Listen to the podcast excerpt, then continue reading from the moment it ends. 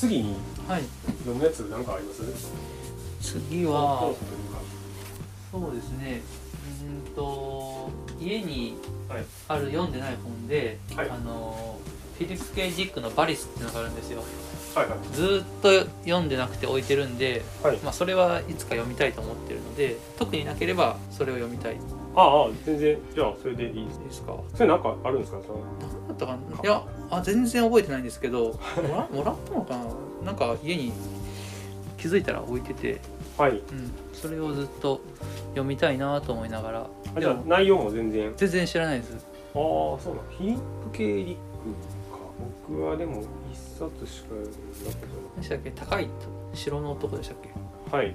私はあの電気羊しか読んでないので、でもそれも面白かったから 2, 2冊目も読んでいいかなと思っても80年代ぐらいでしたっけ？ちょっと全然知らないです。時代がちょっと前のなんか河野さん読みたいのないですか？いやまあ別にその次でいいですよ。あそうですか。はい。じゃあようやくバリスを読むことができる。はい。ああそう。大江健三郎が亡くなりましたね。なりましたね。ちょっとびっくりですよ。まあね年齢はねもうんうう、うんん、高齢だったし。もう引退みたいな状態だったし。そうですね。確か最後出したのが2013年だったかな、うーもうそんなにあの最近出してなかったし。なんか最後の方のやつ最後の方のやつって、まあ、いつのやつかわかんないですけど、はい。結構後の方のやつもすごいいいって言われてて。そうですね。何かどれかわかります？えーでもどれもいいしなんか水死っていうのが2009年に出てて、はい。それも良かったらしいですね。なんかこの間なんかラジオで、えー、と伊藤聖子が出ててはい。伊藤聖子すごいなんか大江健三郎仲良かったらしくて。はいはい。でその晩年の作品がほんまどんどんなんかすごい話になっていったみたいなことを言ってて。ななんでしょうね。これかな最後は2013年の、えーインレイトスタイルってやつで僕は全然読んでないんで、はい。その最後の方とかも特にそうですけどどういう感じやったんかなというのは、私は一番読ん大江健三郎を読んだ中で一番発表が遅いのが、えー、と多分この「鳥介護」ってやつですかね。チェンジリングっていう読みがふ振られてますけどこれも面白かったですね、うん。あの伊丹十三と大江健三郎のこう関係の話だと。思うそうそう。私そうあの次読む本で、まあ、大江健三郎も亡くなったしちょっとこう、はいはい。まあ、追悼じゃないですけど大江健三郎の何かを読むっていうのもありだなと思ってました。そういう。う、んうん。ちょっとねだいぶ先になってしまいますけど いやだからあの別にあのバリスじゃなくてもあ大江健三郎でもいいかなと思いました河野さんだってキルプの軍団しか読んでないですよね。はい。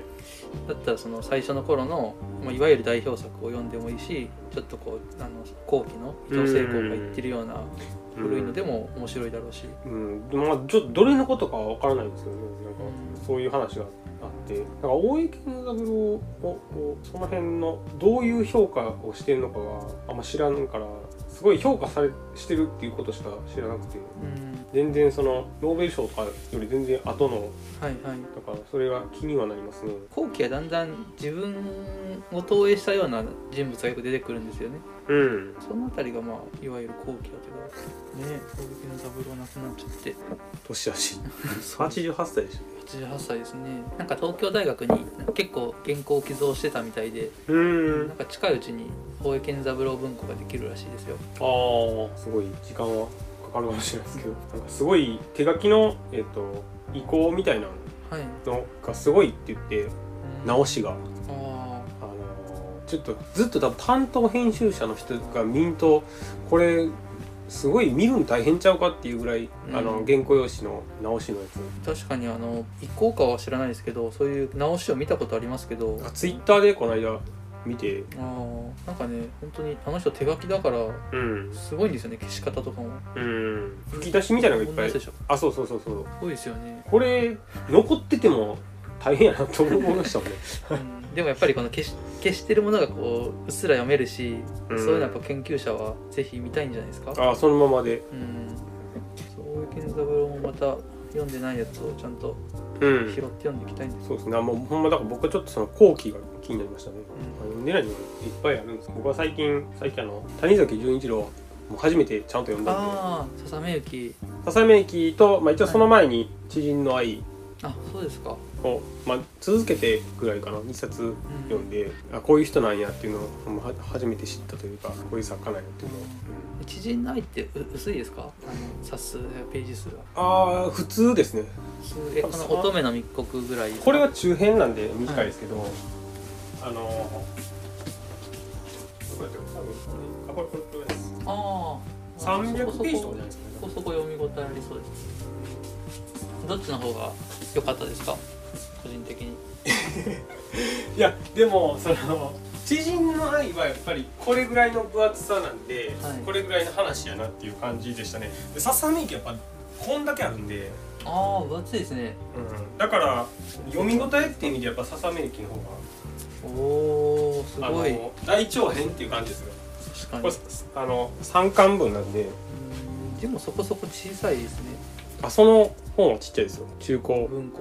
うんごい1000円で読める。大体その 1000, 1000ページぐらいだったと思います全全部で。すごい。なんか読んでるなと思ってました。すごいな。これもこれめっちゃ軽く読める感じですね。あの日常の内容なんで。私あのー谷崎潤一郎読んだことないんですけど、はい。文体はどうなんですか？読みやすい文章ですか？めっちゃ読みやすいですよ。あのなんかその昭和戦前から戦後にかけての作家の割にうん。あのすごい平易な文章というか入ってきやすい。うんで関西の人の話がお多いかな、はい。半分ぐらいそうかわかんないですけど。なんか芦屋にゆかりありますよね。ささみ駅はそうですね。あの芦屋の話ですね。でえっとまあ知人の愛も関東の話ですけどうん。なんかほんまこんめっちゃ文章うまいなって普通に思ってしまうんですけど、ね、あの読みやすさで関西弁使ってますね。ああのセリフはそうですね。あの言葉のとこは関西弁やと思います。まあなんかこれはこれもまあささみ駅のこう読んでおきたかった本の一個やったんで。うんで今回読んだのってなんかまだラジオかなんかでおすすめしてたんでしたっけ？関係ないですか？え？いやなんかああししてないですけど、ねはい。自分でずっと読みたかったもの。でささみ駅はもともと読みたかったやつでまあなんか他の他なんかもう谷崎潤一郎は僕そのプロフィールとかも全然知らずにはい。えー、と読んででこの「ささみ駅」読んだぐらいからいろいろこの谷崎谷崎潤一郎のことも一応しウィキペディアとかで見たりとかしてたんですけど、はい。まあ、かなりなんか やばい人というか あの 変態変態ってすごい言われててでそのファンの人からファンってまあ現代のファンですけど、はいファンからもまあちょっと谷崎潤一郎変態やからみたいな感じで そういうこう扱いなんやっていうのを知りましたね。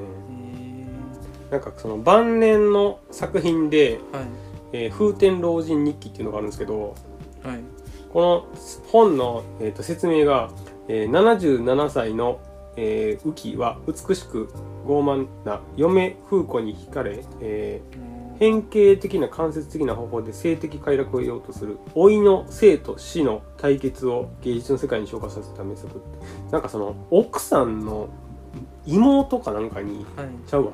息子の嫁か。そうですね息子の書いてますね。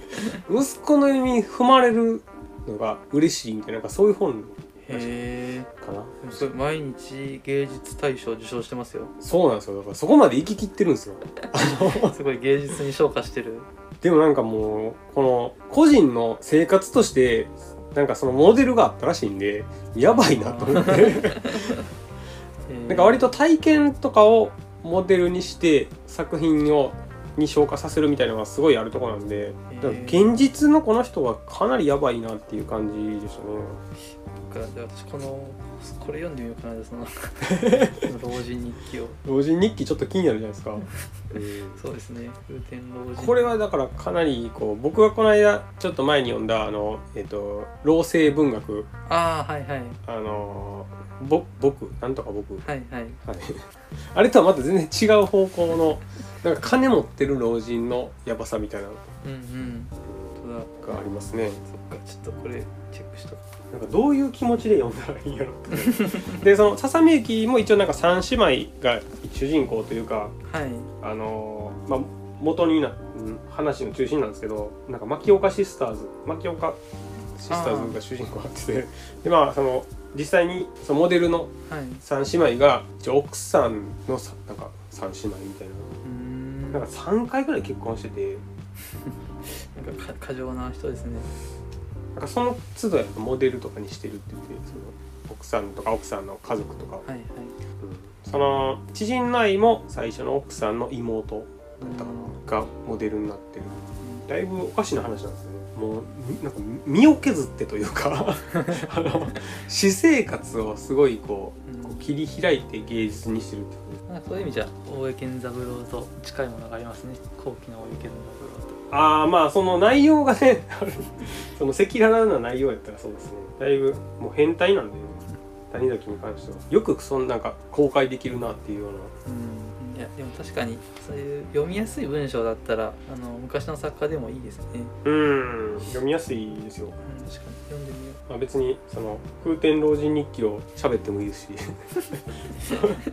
ここで。うそうですね。そうそう全然全然関係ない谷崎潤一郎は関係ないですけど、はい。あの最近の文学の話題といえばあの大江健三郎以外にあの村上春樹がああ新作ね。ね新作出すって言ってた。あそうそれもそれもいいなと思ったんですよ、はいはいはい、うん、せっかくだし。そうですね。リアルタイムで読むことあんまないし。最速で、ね、うん。読んですぐっていうのも面白いかなって思いました。そうですね。あれな 4, 月4月か5月ですよね出るの。そうですね。なんかタイトルまで公開されたぐらいやったかな。うん、タイトル覚えてます？あれでしょ街とその不確かな壁でしょ。ああそうなまたまた壁やと思って。えてかもともとでも作品であるんですよねこれって。あのあ短編とたですか？なんかあのた単行本化されなかったけど、うんうん。ああの昔発表し雑誌に発表してうんうん。それ以降こうちょっと出来が自分の中で満足いかなかったっていう作品のタイトルなんですって。え長編にしたってことですかそれを？なんかハードボイルド・ワンダーランドにうん。と取り込んだ形にしたっていうのは聞いたことがあります。ああの、えっと、世界の終わりとハードボイルド・ワンダーランドの世界の終わり編のはいはい。方が多分その原型がその街とその不確かな壁らしいです。うんうん。でもそれをそれだけでまたタイトル使ってるから。うん。うん。なんなんのかなと思ってますけど、なんかそういう短編があるみたいなのまあうん。載ってましたね。その世界の終わり編はい。を元にしたもの元になった短編があるっていうのはだからその、うんま、そういう話かってもう なんかある程度こう前提が出来上がるじゃないですか。村上春樹に関してはあのそのエルサレムのスピーチも壁の話だったし。壁好きなんじゃないです。かそれ壁になんか立ち向かうみたいな。卵がどうとかって言って。ススピーチをしてたからああそういう感じの話なんかなってもうちょっとこう構える構えてしまうというか。でも楽しみですよ。またあれなんですかね。2巻とか3巻ぐらいある。どうなんでしょうね。やつなのか上下巻とかの。騎士団長殺しは上下巻ですよね。そうですね、うんそれぐらいになるのかで1984が3冊なある3冊ですね。もうねめっちゃ高くなる。ん でえ高くなるか単行本であ2冊になるとそうですね。5000円ぐらいするじゃないですか、な確かに。そうですね。だから、まあ、1冊やったらやっぱちょっとあの人の場合はちょっと短いなと思ってしまうんでやっぱり。う中編はなんかそんなに得意じゃないんじゃないっていうでもなんかよく現役で書き続けられるなと思いますけどね。70超えて。うん。うんなか。なか最後になるのかな。なかなか体力も大変やろうしね。そうですね。そのなんか前前喋ったと思うんですけどやっぱりはい。そのなんかマラソンをもあう歩いてしまっったって言ってたし、体力もやっぱりねもうしょうがないですよね。もうなんか松本人志も引退しそうやし。なんかあそうなんですか。いやなんかそんなこと言ってなかったですか、いや私最近は行ってないんで知らないんですけど。あとあれじゃないですかジブリも今年出るし新しいのが。ああいつなんでしょうねあれ。あれだ7月ですよ。あもう決まってるんですか？確か決まってます。だからそういうあの大御所が今今年は結構頑張ってるんじゃないですか。出来がどうなんか。ね。まあジブリもジブリでしんどいでしょうね。宮崎さんも。うん、ハードハードワーカーなんで。うん。まあ映画はちょっと大変でしょうねめちゃめちゃ大うん。変そう。最近はちょっとそういう文学のニュースが大きいのがありましたね。そうですね。気になる。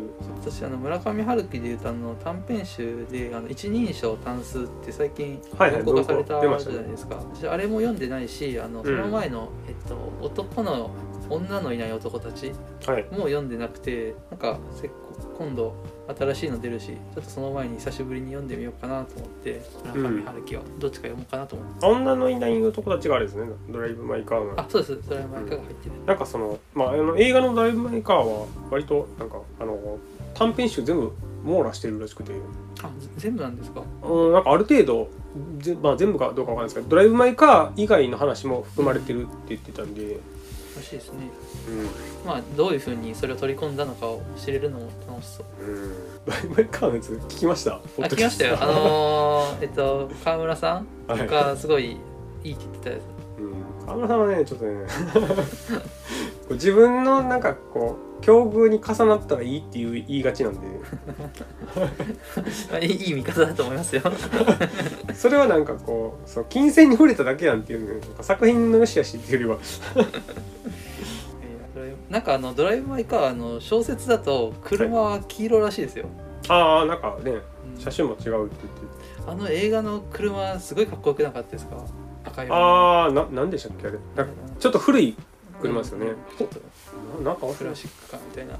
あれすっごいかっこいいなと思いましたね。た僕はでも車乗らないんで、ね、あんまりそのわからないんですけど。スウェーデンの車ですって。サーブ、あサーブね、うんはいはい。サーブの。旧ハーブあ日本車じゃないんですよねあれそうですね。なんか大変そうやなあの維持すんの。そうですね。手入れが大変でしょうね。あれはでも村上春樹っぽい映画でしたよ。映画でしたね。でもあれは結構あのーそのワーニャおじさんをいい感じに取り込んでたんであの面白かったかな。ああそうですか、うん。使い方がすごい効果的だったと思います。ああ僕はほんまに覚えてなかったんでねあ私はあのおじさん読んでないですよ。あそうですか。読んでないんであの実際どうかは知らないですけどなんかその使い方がうんなんかししっくりきましたけど。うーん。なんかあんまりでもあんま関係なかったですか？なんかその一応舞台をやるみたいなのはあったけど、なんかあの舞台がちょっと奇想天外すぎて なんかあんまりえこんなんあんの？と思いながらこれってほんまにウケんの？と思いながら僕は見て これ見たいって人いんの？と思いながら見てましたからね。なんか僕あのあの3人で話してましたけど岡田君が、はい。あの岡田君殴っただけで当たりどころ悪かったのか人を殺し殺しちゃってるじゃないですか、うんうん。それがちょっとあの唐突すぎて、うん。そこだけちょっとなんか、うんマジかって思いましたけど。まあでもあれはそういうびっくりポイントでしょうね。映画見てて。そうですね。あえ死んでたんってなるやんみんなななるやつでしょ そんな殴ったんって思うからあそこだけちょっと映画のトーンとずれてません？なんかな殴って殺しちゃってたなんて。なんかちょっと。まあなんかそうでないと進まんかったんかなっていうのを。うんなんか。でもなんか映画映画っていうか話としてやっぱりいろいろ変ですよやっぱり。あのお母さんの話とかも変やし。おお母さん？お母さん。あのあの運転手の方のお母さんの話。はいはいあのあれも唐突だったしなんかその二重人格がどうとか、はいはい。急に言い出すからそうですね。さっき言っとけよっていうようなことを最終盤に言いやがるから。そうですね。え急に何その話って言って。あれはなんかあの変でしたけどなんか村上春樹っぽかったですよ、なんとなく、あそうっすか、うんなんか殴って実は殺してたっていうのがちょっと村上春樹の中のちょっとこう唐突さからは異質でしたね。うーんそうですか。またあのその女の子の告白も相当変ですよ。うーん。変ですけど、なんかこうそうこう進行として物語の。北海道までね車で行くっていうのももうすごい非現実。な無理やり無理やりですからね、帰るのも相当大変ですよねあんなよっぽどなんか運転好きな人じゃないとねうんでもあれは体力的に持たないなって思います。フェリー乗ってる間しか寝てないっていうね。まあ最近最近最近読んだ本をちょっと持ってきます、あはい。やっと読みました。ああの、いはい。サリンジャーの。彼女の思い出逆さまの思い出。これはまあこうまあだいぶ前ですけど。はい。読んだって話してなかったよね。知ってないです。これ僕逆さまの森盗作の森はい。読んでるけど、はい。なんかこの新訳で読んではい。全然こう既視感がまああったっちゃあったかなっていうぐらいでほんま別の作品みたいな感じで読んでましたね。僕はそれね私えっと、最初の2編だけ読みました。家はいはいはい。にあるんでちょっとまだ全部読めてないんですけど。はい。なんか前のそのえっとサンドイッチはいはい。の初やつとかとまだ全然違う編纂でしたねこれどういうなんていうかその順番というかまあ今の、ま、えー発表されてないものをとりあえずまとめたっていうことですよね。前回のはそのホールデンのうん。親族の話が結構多かったですね。ね。あの戦争の話が多かったんで。確かこれ帯にこれが最後のナインストーリーズみたいに書いてません、あそうですね。あじゃあまあ残りっていうのをまとめたかった。どっちか。残ってるやつの中のいくつかですね。あじゃあまだこれ翻訳この今回の翻訳者の方が訳してないのもまだいっぱいあるんですか？ねあのあの前週に入ってるやつは全然まだあると思いますよ。うん。作の森逆さまの森はちょっと読みたいですね。うん。なんかめっちゃ嫌な話でしたよね。この内容がもう。あこんなんやったな。なんかずずっとトラウマ抱えててっうんていう男の子の話ですよね。男でしたっけ？女の子でしたっけ？女の人が主人公かな。トラウマ抱えてるのは男性でしたっけ？あートラウマ抱えてるっていう話。いやなんかなんかもうブルーとねメモリーと混ざってるかなネトラレみたいな話ですね。えーそうだっけ？全然違うかもじゃあ。の夫婦のえっと旦那さんが急に来たファンっていう女の子にあはい。と駆け落ちしてしまうって話ですね、えその女の人が結構その駆け落ちした男のことをうん、割と虐げてるやつ。あそうそう。あそうそうですよね、めっちゃ嫌な話ですうん、ですね。でなんかまあでもすごいサリンジャーっぽいキャラクターでしたけどうん。その作家の人は。どれが一番良かったですか？このその中で。あでもえー、どれやろうな。でも一番最初のやつも僕結構好きでしたけどね。これ何でしたっけ？最初これほんまにあの戦争のやつユダヤ人かなんかわかんないですけど、はい。えっとああ知り合いいの女の子、彼女の思い出ってやつです。なんか主人公やっぱ兵隊で、はいはい。うん。若い頃に知り合ったというかそうね。アパートの1階と2階に住んでる。そうですね。そうですね。それも良かったこれすごい短いけどすごい良かったなと思って、うんうん。うん。なんかまあ戦争ものサリンジャーの戦争もののはい。なんかよすごいこう代表的というか、分かりやすいサリンジャーの戦争ものって感じの話。その次のあの作詞家と作曲家の兄弟の話もはいはい。良かったですね。バリオニ兄弟。はい。バリオニ兄弟後で出てくるんですよまた。別あそうなんですか？の話にも、えー、じゃあその2つまで読んであこれ短編集いいかもと思ってちょっとうんうん、まだこうそこで止まってます。なんかねこう特にこう共通のテーマみたいなのはなくていろんな話が今回は入ってましたね。あとはまあちょっとなんか拙いなみたいなやつもありましたね。うんあの別にこの話ではそそんなにっていうのも何個かありましたね、なんか彼女の思い出であの男女が片言の外国語を話すシーンあるじゃないですか、はい。そこは良かったですね。うん。こういうこういうなんていうのかな。仲良くなるっていうのをこの辺でとどめる感じはすごい サリンジャーっぽいって そんなに親密にならへんっていう感じ。でちょっとでもどっちも覚えてるぐらいの。なんかあのインストーリーズに入ってるあれななんかエズメニってあるじゃないですか。はい。エズメニが確かあれですよね。あの女の子あの兄弟の。そうですよね。女の子とちっちゃい男の子の話、で兵隊の主人公がエズメと会話してる。あああ、はいの辺のか感覚がちょっと通じてるかなと思いましたね、うんうんあの距離感が。なんかあれですね食いぶちを稼ぐためみたいなそういうやつ一緒にその酒場かなんかで。えっ、ー、とえそうでしたっけ？えちゃいましたねその子供がそういうなんかなんか貧乏になったやつでしょ？子供二人があそうそうだそうかなそうだった。かななんかあの喫茶店かなんかで喋ってるやつですよ。うんまエズメニそうそうとかイタリンジャーあでもこれは僕はやっぱこの全体で言うとやっぱ逆さまの森の話がひどすぎたんでちょっとそこに持っていかれた。ひどいっていうのはその内容がひどいっていうことで。面白くないっていう意味じゃなくて。確かに救いないですよね。こんなひどい話書くかっていう。ブルーメロディーは結構あの面白くなかったですか？なんかいいイメージというかブルーメロディーすごい良かったかなって覚えてますけど。こんなんやった？なんかあのミュージシャンの話だったかな？あまた読まないと。全然最後忘れて。ーちっちゃい女の子がなんかあれですね多分。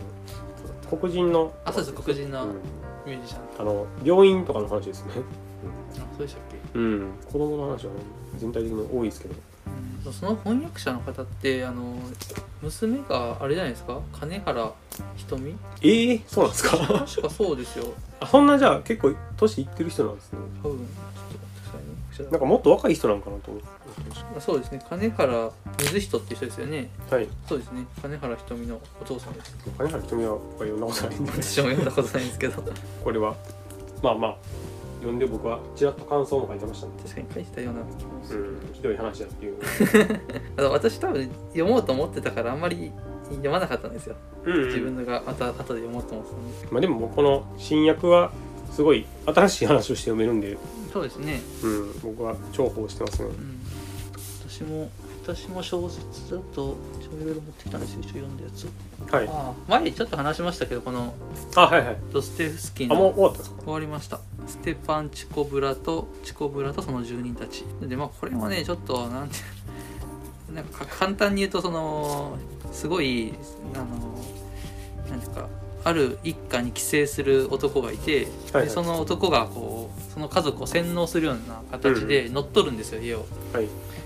でまあそれをあの救おうとする家族の親類が主人公みたいな感じなんですけどね。まあ結構これもなんていうかなんていうか気分後味悪いというか嫌なやつなんですよねそのし乗っ取るやつが。うん。なんかもうもういいですよ私は出ていきますとか出ていく気ないのにそんなこと言って家族たちがなんか行かないでくださいみたいなこと言ってだんだんさらに支配する力を強めるみたいなうんなんかねそういうちょっと洗脳感のある話で。まあドストエフスキーね基本嫌なやつばっかりなんで、ね、そうですね。あの出てくる人は。ねなんかめちゃめちゃその洗脳するやつのこと嫌ってた男もいつの間にかそいつのことをきことを好きになってなんか涙ながらにこう君は間違ってなかったみたいな感じで 取り入れ取り入れ取り込まれたりしてて変なやついっぱい出てきました。あんまりじゃあそのハッピーエンドみたいな感じじゃないんですか、うんなんか表面上ハッピーエンドなんですけどなんかこれおかしくないみたいなのを主人公だけがこうああ主人公はまとも冷静なままなんはい。です、まあでも久しぶりに読みましたけどやっぱり変な登場人物いっぱい出てくる、うん。あの濃い作品でしたね。ドストエフスキーはねこの公文社古典新訳はあのしおりにあのはい登場人物書いてるじゃないですか、ああドストエフスキーは？で特にあのロシア人の名前ってコロコロうん相性があってうん。変わるんですごいこれが久しぶりに役に立ちましたね。相性ね。なんかうん。もう他の翻訳者はもう統一してましたけどねああねえどっちがいいのかな。僕はでもそのもともとしおりなしで読んだんであのね昔身長とかで読んだ時はそうですよね。なかったですよね、相性3つぐらいありますもんね。うん、私ね紙に書いてましたよ。もううん。誰か分からんようになるんでこれ読ん。だかなすごい久しぶりとステルスキーあ僕はドストエフスキーは読んでないのいっぱいあるんでいいつ読むかっていう。まあでもドステルスキーは読み出したらぐいぐい読めると思うねうん。面白いからやっぱり。まあ時間はねかかるんで。時間はかかるけど分量が多いからっと簡単な紹介ですけどこれ読みました。僕は全然またどうでもいい本をこれはたまたま買った本なんですけど、あーあー写真か。写真。まあ、新書で、うん正解写真書の。えーはい。僕は写真の楽しさを全力で伝えたいっていう本なんですけど全然乗れなかったやつなんですけど。いこれはあのこの著者のことは知ってたんですか？や全然知らなかったでなんか100円で買ったんではい。ちょっと買ってみようかなぐらいの感じで買って読んで、まあ、あんまり 乗れなかったっていう。すごいなんかねやっぱり僕はこう恵まれてる人の話を読んで読んでもそんなになんか気持ちが何もこう乗れ乗れないっていうえこの人の楽しんでる恵まれてる感じは取れない？この人はなんかねうんまあなんかそういうジャンプしてる写真をすごいこう撮る人。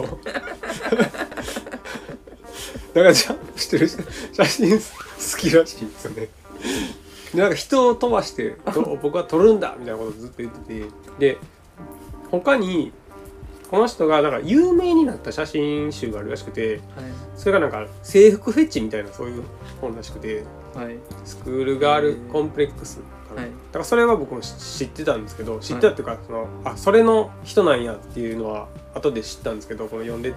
はい。中で出てくるんでなんか自分はそれで売れたみたいな話が。うんでもなんかその制服フェチの人かみたいな感じ。なんか自分がその高校生ぐらいの時のその制服に対するこう、えっとフェチズムみたいなのをこう、はい今こう写真家としてあモデルに着させて撮るみたいなそういう作品、ーはい。全然乗れへんなと思って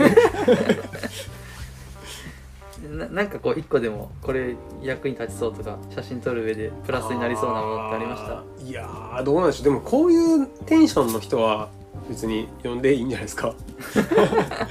なんかこういうの好きな人というか。だから割と前向きにすごい書いてるんで、えだからこれあのカメラの撮るうん。技術的なことじゃなくてなんかこう写真を撮ることに対するなんかこう姿勢とかそういう話を書いてるんですか？あでもなんかちょっとだけその、まあ、技術的なことも書いてますね。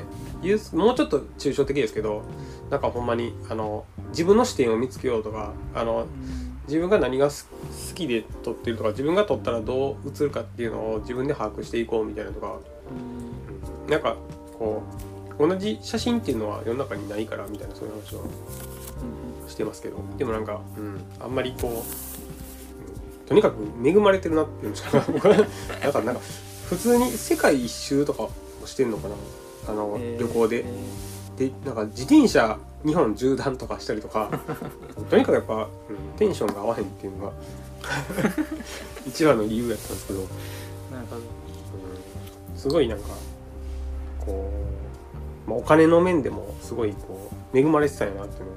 なんか前もそんな そんな話してませんでしたっけ？あの一人出出版ああ社そうですね。に恵まれてなんかこういう話読んで誰がなんか なんかこうなんやろな、うんあんま参考にならへんよなと思いながら。あーまあそうそうですね。結局だってやっぱ参考にするとかじゃないんでしょうけどなんか金持ってる人がそういうことができるっていうこう結果を示すだけなのかなってうんそうですね。どういう人が読むと参考に参考になるっていうか、このこの写真家のファンの人が読むんですかね。ああまあまあそんなんは全然あると思いますよ。この人がどういうあの人生があって今の作品になったのかっていうのを知りたい。基本的になんかこういう本とか、えー、とその出版社はい。一人で出版社やりたいとかそういう本とかって自分もやりたいって思う人がはい。手に取るじゃないですか、まあそうですねで読んであ俺無理やんってなる。なる。なる内容が多い。でなんかその金銭的に無理とか地理的に無理とか、はなんかそのあ俺こんな体験できひんやんとか俺こんなこんないいやんとかうん。なんかその挫折を促すだけ だから部分的に多分うん。取り入れたりとかね。まあできるんでしょうけどね、そう100%トレースはできないけどここここはいけるっていうのはあるかも。まあそうやってこう参考になるっていう人も全然いるとは思いますけど。まあ大学生とか若い子が読めばまだまだこう今からやっていくってう参考にするか。そうですね。これはまあ一応まあ僕はささめ駅とかも読んだやつに入ってたんですけど。ああそうですね、私これまだ全部読んでないんですけど今読んでてこのブレイディみかこのあはいはい「ワイルドサイドをほっつき歩けハマータウンのおっさんたち」っていう本を読んでるんですよね。うん。ブレイディみかこってなんか名前聞いたことあります？あイギリスの人でしょ？そうです。そうです。あの何でしたっけ？ぼえっ、とすごい売れた小説「僕はイエローでホワイトでちょっとブルー」っていうのがよくで、本屋にあったと思うんですけど。なんかいっぱい書いてるなっていうすすごい書いてますこの人、うん。えー、とロンドンにす、えーでイギリスに住んでて、えーイギリスの人と結婚したのかな、国際結婚されててあのイギリスの、えー、とワーキングクラスの人たちの生活を結構うん。ノンフィクションで書いてる人。で私はこの人の本初めて読んだんですけどあはいはい。まあたまたまちょっと手に取って読んでみようかなと思った程度だったんですけどね。これはあのそのワーキングクラスのすすごいその普通の姿勢の人たちを描いててあのブレグジットがあった時に、うん、まあそっちの離脱派に票を入れた人が結構多いんですけど、うん。まあ、そういう人たちの生活をすごいなんなんて言うんでしょう飾らない形で、えのこれだから小説も書いてるじゃないですかこの人？ノンフィクショはいンですか、これはノンフィクションですね、うん。まあ、自分の知り合いの人を紹介しているような感じですね。はいはい。なんかまあ結構みんなあの仕事になんていうかな恵まれなかったり家族家族と離婚したり。まあイギリスがね大変ですね。問題になってたというかあのいろんな本が出てますもんね。あのアンダークラスとかもうん話題になったりとドキュメンタリーとかでもすごいこうその貧困層の話とかうん。出てくるんで。なんか私この本で初めて知りましたけどイギリスの制度であの NHS っていうのがあって、はい。まあ、多分あの病院に行ってもその医療費がかからないみたいな福祉のサービスなんですけどね。それがあの最近はだんだん縮小されてきててはい。でなんかでもイギリスの,、まあ、あの人たちにとってこの NHS っていうものがあるってのはすごい誇りだったそうなんですよ。うんうん。でまあそれがこの新自由主義の中でだんだん失われていくことにすごい不満を持ってるみたいなナショナルヘルスサービス国民保険サービスですね、あでも国民皆保険みたいなもんですよね。まあそうですね。国民健康保険。まあ高いけど日本のやつは。なんか結構アジアの女性とも結婚する人もなんか多いみたいであの東南アジアの人とかとも。えそれはななんなんでというか？なんか割となんでしょうね。好きなんじゃないですか。移民が多いんですかね？いやなんかあの海外旅行でそういうアジアの方に行って割とそこで仲良くなった人と結婚してなんかそのままイギリスに連れて帰ってる連れて帰ってくるみたいな、ええまあ、でもそれもあのすぐに離婚しちゃうっていう人もまたいるみたいですけどああなんかそのイギリスって言ったらあんま宗主国が旧宗主国って言ったらミャンマーとかしか思い浮かばない。イギリスってどこやったっけ？まあやっぱりなんかフランス領が多かったんだよアジア東南アジアとか。はまあインドはイギリスやけどどこの国なんやろうなと思って。どうしたっけ？なちょっと今覚えてないんですけど。まあまあうん。なんかこの辺の人たちの話は特に今まで知らなかったんでなんとなくイギリスってあの階級があるじゃないですか、うん。アッパークラスとミドルクラスといわゆるワーキングクラスっていうんですかね。そういうイメージだけだったんですけどちょっとすごいそういうのを本当に個別具体の話で読めたので、うん。面白かったですね。僕はケンローチの映画でしか知らないですね他は。堅牢地？ケンローチっていうか監督のえ映画で見たぐらいで、まあ、それはなんかワーキングクラスとかっていうよりはあのーまあ、高高齢者の話がまずその私はダニエル・ブレイクっていう映画があってはい。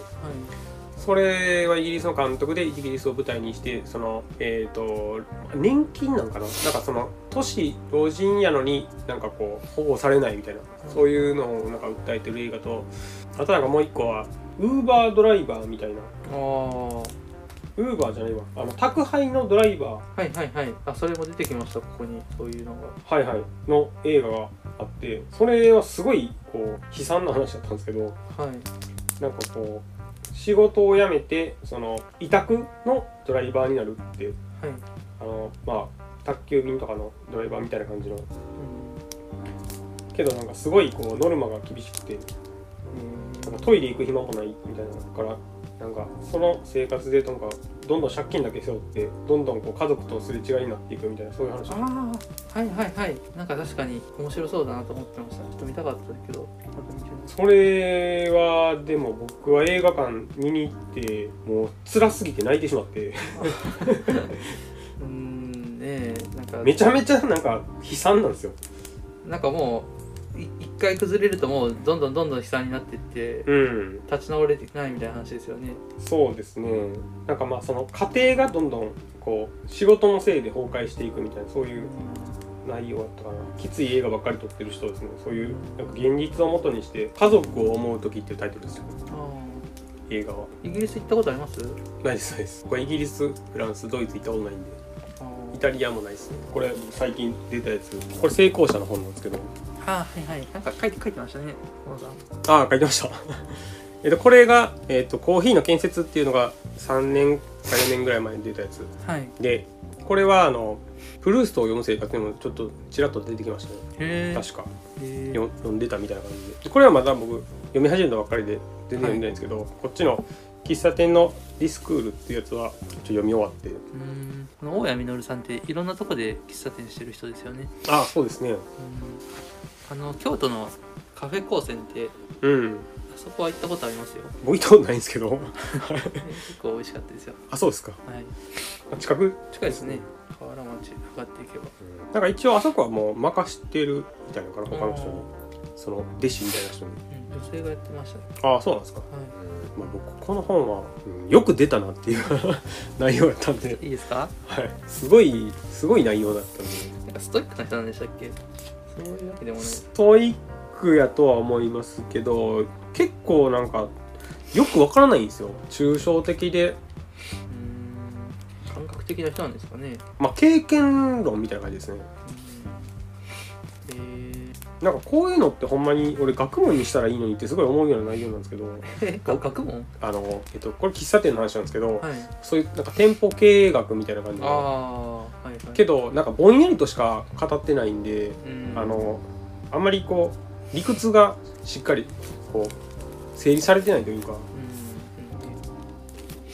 割となんかほんま職人っぽい感じです。よそういう意味では成功者から出てる。確かに成功者に置いてた気がする。うん、どっちもそうですね。いいやつでいることについて話してますあんまよくわかんないですよあんまり。読んでも。なんか割と薄い本なんですけどはい。なんか内容がこういまいち汲み取れないんであれ何回も読む読まなあかん内容なんかなとは思いますね。まあそういう一回読んで分かるようにサービス精神っていうことがこう自分としては何ですかそういうもんじゃないと思ってるんじゃないですか。そういうこともそういう視線も含めたことをこう表現してるというか。うんまあそうそれはそうやと思いますけど。うん。ほんまにねこうこびない感じがすごいんですよ。これどっちも同じそういう話をしてるんですか？多切り分こ口変えてるとか。っちが喫茶店店の話でこっちはコーヒーの話だと思うんですけど、あーそっか。喫茶店の方が面白そうかな。コーヒーうん、こっちの方がだいぶ分厚いですね。うん、喫茶店の話だと割といろんな人になんていうかもう少しちょっとこう自分に当てはめやすいというか自営業とかに当てはめやすいんじゃないですかね。コーヒーよりかは。どうなんでしょうね。まあコーヒーは、うん。まあ、好きやったら いいんじゃないですか。私も読んでみようかな。えでも自営業じゃないじゃないですか。いやまあでもあのそのマインドはちょっとあのかっこいいと思ってますよ。いやいやわかるんですけど。自営業のこれでもほんまに。ちょっと気になります。よ僕はすごいこれ読んですごい厳しいなと思ったんで。ちょっとこの厳しさは自分にはちょっと厳しいっていうのはどどどういう意味ですか？喫茶店道みたいな話なんですよ。はいはい、喫茶店をやるにはみたいな、うん。そのやり方がその厳しい。その。自分に厳しいってことですか？えっとこういう店はダメ。こういう店はいい。みたいな。そういうそのなんていうか判定というかルールというか、うん、かでなんかすごいこうどれぐらいこうどういうことをどれぐらい頑張らないといけないかみたいなことがすごい書いてあって、まあ、基本なんかそういう、えっと商業主義みたいなのはすごい否定してる人でうん。で喫茶店とかお店っていうのはその何やろ街のその共有コミュニティスペースとしてあるべきでみたいな、うん。うん、だからその自分の都合をそこに持っていってはいけないみたいなのがうんだから自分の私物とかを置き出したらそういう店は潰れるって言ったりとか。そうだからそういう感じのなんかその銭湯とかでもはい。自分の荷物とかを置き出したとこは大体なんかあ客が嫌がっていってるとかどんどん。ー確かに。置いてるとかありますね。ああそうなんですか、銭湯ありますよ、うん、なんかそういう感じのこういう店は良くないとかあという視点がすごい厳しいですね。あなるほどね。うん、あとなんかそういうなんかこの本に書いてあったんですけどえっとなんか70年代ぐらいまではウイスキーがちゃんと美味しかったみたいなのとかそれはなんかその作る人がめっちゃ真剣につ作っててその工業製品じゃなかったその時は。で24時間ウイスキーのことだけ考えてそのそれを作ることにこうなんやろ人生をかけてる人ばっかりだったっていうその職業観念が全然今も違うっていう。うんいやそのそのテンションではちょっと俺はできひんな。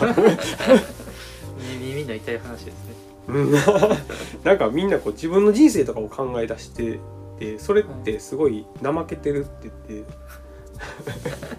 まあまあいいまあわからないではない楽しみとか。なんかへーだからすごいこう厳しい話でしたねでもなんかこうちょっと内容がやっぱ気になるからこのコーヒーの建設の方も後から買ったっていううん感じです。でこれはすごいコーヒーの建設の方はすごいなんか話題やったんであのずっと在庫がなくて、えー、と元のやつがあー2017年はい。初版に出てで18年に一応荷刷りされてるんですけどこのこれが2版なんですね。うんうん。それまで全然もうすぐ売り切れて在庫なくてめっちゃ値上がりしてたんですよ。へでやっと今回定価で買えるようになって定価もまあそこそこするんですけどーはいで、うん、あやっと読めると思って買ったって感じですね。一応こう読んどこうと思ってあるうちに。なんか最近えっとあの甘辛手帳っていう雑誌知ってます？知らないです、なんかあのあの関西圏の料理雑誌なんですけどうん、ちょっと前のあの特集がコーヒーで確か大家さんがあの結構ページ割いて出てましたね。うん。なんかでもねムック本とかもね確かへー。出てたと思うんですよねこの人は。でカーサーブックス。あはいはいだからブルータスのカーサーですかねこれ。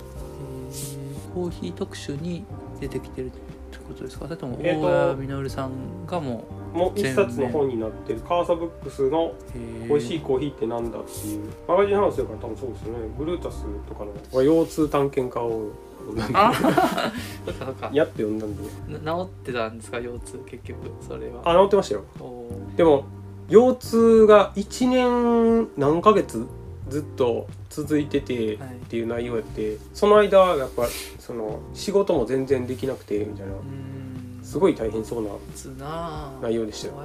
それがちょうどなんかでも40歳の時42歳やったかな。あ厄年ぐらいの時でーああいうのって何かきっかけで一回腰を痛めてそれからずっと腰痛持ちになるっていう感じなんですか？ああそうなんかな。わからないですけど僕は割と小学校ぐらいでもう痛めたことまあぎっくり腰みたいななったことがあってへでそっからずっとあの時々になるみたいな感じで気をつけないとみたいな感じなんですけどだからその高野さんも何回かそれまでやってその42歳の時に一番大きいのが来てもう全然動けへんぐらい。ーはいはい立ってるのもしんど電車乗った時に釣り革なんか両方持ってしまうとか言って すごいアホすごいアホみたいな格好になるけどその気にしししてられなくなったって言って。なんかさ猿みたいになったって。でなんかこのえっ、と、まあ、診診療所というかえっ、と直して接骨院行ったり普通に病院行ったり整形外科行ったりはい。なんかその気候みたいなとこ行ったりとか、うん。なんかいろんなとこ行くけどでなんかみんなこうなんていうんですかね名医みたいな言われてる人ばっかり。で人に勧めてもらった人とかはい。ばっかり行ってでもどこ行っても治らへんってなってそれでなんかしかも一箇所ちゃんと1ヶ月以上通ったりとかしてるんですけど全然治らなくて別のとこ行って治らなくて別のとこ行っててもうなんか6箇所とか7箇所とか行って全然それが治らへんって言って1年以上経って。腰痛ってなんかそういう薬とかあの手術とかそういう西洋医学みたいなものでうん。治る感じじゃないってことなんですか、いやなんかこう一口に言えないっていうかうん。その、まあ、椎間板ヘルニアとかやったら、はい。分かってたらこうそれはどう治せばいいみたいなのは手術だったりとかもするじゃないですか。けどなんかそのこうどの部分がどうなっててみたいなのがいろんな種類がなんかまあまあ症状として腰痛が出てくるけど、うん。原因はいろいろあるから。しなんか部位とかも結構いろいろあるし両腰のどの部分なのかとか。だから同じ腰痛じゃないっていうのが結構あるみたいでこう人によってはいはい。全然こう腰痛って一口に言ってもいろんな腰痛があるからこの人は治ってもこの人は治らないみたいなこの同じ場所行っても。そうですね。この人はこんなやり方が合ってるみたいなのが全部なんか違うからあんまりこう人の意見も当てにならへんっていうのがあったりとかじゃあそういうことが書いてましたね。なんかあのちょっと本本絡みだとちょっと前のニュースであの漫画であの「ハンターハンター」書いてる富樫義弘っているじゃないですか、はいはいあの人「ハンターハンター」が「週刊ジャンプ」に乗らなくなっちゃいましたけどああそうなんですか？あの人もすごい腰痛で、うん、なんかもうあの本当に座ってられないぐらい辛いそうですよ。ああそうなんですね、うん。職業病ですね、うんまあそれなんかやっぱす座って作業してる人とかはうん、多いみたいですね、うん、そうですよね、うん。動かないとか形がずっと座った状態が固まってしまうとかでやるってまあ高野さんは一応作家なんで そのいろんなとこ行ってるけど。うん、まあでもそれを一冊の本にしてしまうところがすごい。多分この期間はほんまこれしか書けなかったと思いますよ。あの何も取材できてないから他の。うなるほど。腰痛のことしかもう考えられない。ちょ結構僕はこの1ヶ月まあ今2ヶ月ぐらいですかね前。そうですね。前文学フリマの時に会って以来なんで、まあ、2ヶ月くらい間隔空きましたけど、割とだから僕その間は読んだ方ですね。数で言うこれ今読んでる本でとはい。これあのサニーデイサービスってバンド知ってます、はいのバンドのあのまあなんていうかいなロングインタビューみたいな本なんですけど。私サニーデイサービス最近なんか最近っていうかもうな結構前にふあの活動再開しててええそれ以降のはそんな聞いてないんですけど昔はちょっと聞いてたんで好きっちゃ好きなんですけどね。なんかこれ売ってたんでちょっと久しぶりにサニーササニーデイサービスのことまあちょっといいかなと思って読んでるんですけど。新しい本ですか？これどうだった普通に新しくはない。2017年。うー。んまあちょちょい前ぐらいですけど。たまにこういうバンドの本って読みたくなるんですよ。あそうなんですか。なんか前もあの、えっと、ナンバーガールの,、はい。あの向井の本を読んでたじゃないですか、だからなんかたまにこうやって読みたくなるんですよ。なんかスピッツとかフィッシュマンズとか。なんかそういうバンドの話ってなんかこう音楽だけじゃなくてそのミュージシャンの人生とかなんかたまに読むと面白いんでうん。これをなんていうか寝る前とかにつらつら読んで一応あれですか？やっぱりその好きなはい。バンドの本っていうそうですね。好きなバンドの本あが多いですね。ー音楽はそんな聞く方ですか？ね楽器とかは？楽器はちょっとギター弾くぐらいででもそれも全然バンドはやってないんですよね？バンドやってるんですよ。ないですけど、うん、なんでしょうね。しかも大体こういう本が出るぐらいだからあの多少有名で大御所の人が多いじゃないですか、うそんんな若手のバンドの本なんて出ないし、まあ売れないですからね。うん。でちょっと聞いてないのに聞いてないバンドででたまにそうやって本で見るとあそういえば最近聞いてないなみたいなので、まあ、音楽を聴くのもいいけどこういう本の形でそういうバンドのことを知るのも結構好きなんですよ。インタビュー読むのも好きだし、それで今はちょっとこのサニーデイサービスそう最近なんかライブの映像も見たんですよ、はい。うん、それで気になってたうーん。なんか聞いたことあります？いやあんまりは覚えてないかな。本当にあのファンファンのためみたいな本なんであんまりこう多く語れるような本じゃないんですけど まあ最近読んでるので持ってきました。まあバンドの本ってなるとそうなるんかな。自分で書いてるってことですね。メンバーの人がうんそうです。あいやインタビューをしてあインタビューをまとめたような本ですかね。だからまあ語ってるのは本人あの本人たちですけどはい。著者はまあ連名になってますねそのインタビューした人と。ああなるほど。そうなるとやっぱうん、確かにファン向けみたいなところはあるんでしょうね。うん連載とかのっていうわけでもないってことですね